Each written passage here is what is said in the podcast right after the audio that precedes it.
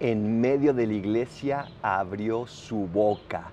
San Atanasio, el día de hoy estamos celebrándolo a él. Abrir la boca en medio de la iglesia significa dejar que Dios entre a ti, dejar que sus palabras sean las que salgan de tu boca, dejar que tu mente piense sus pensamientos, que tu corazón sienta sus sentimientos.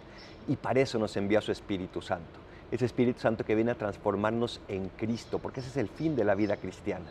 Aprendamos de los santos cómo ellos, sin dejar de ser humanos, se fueron permitiendo que el Espíritu Santo actuara en ellos y entonces se convirtieron en lo que lograron ser, unos otros Cristos que transmiten su amor a los hombres.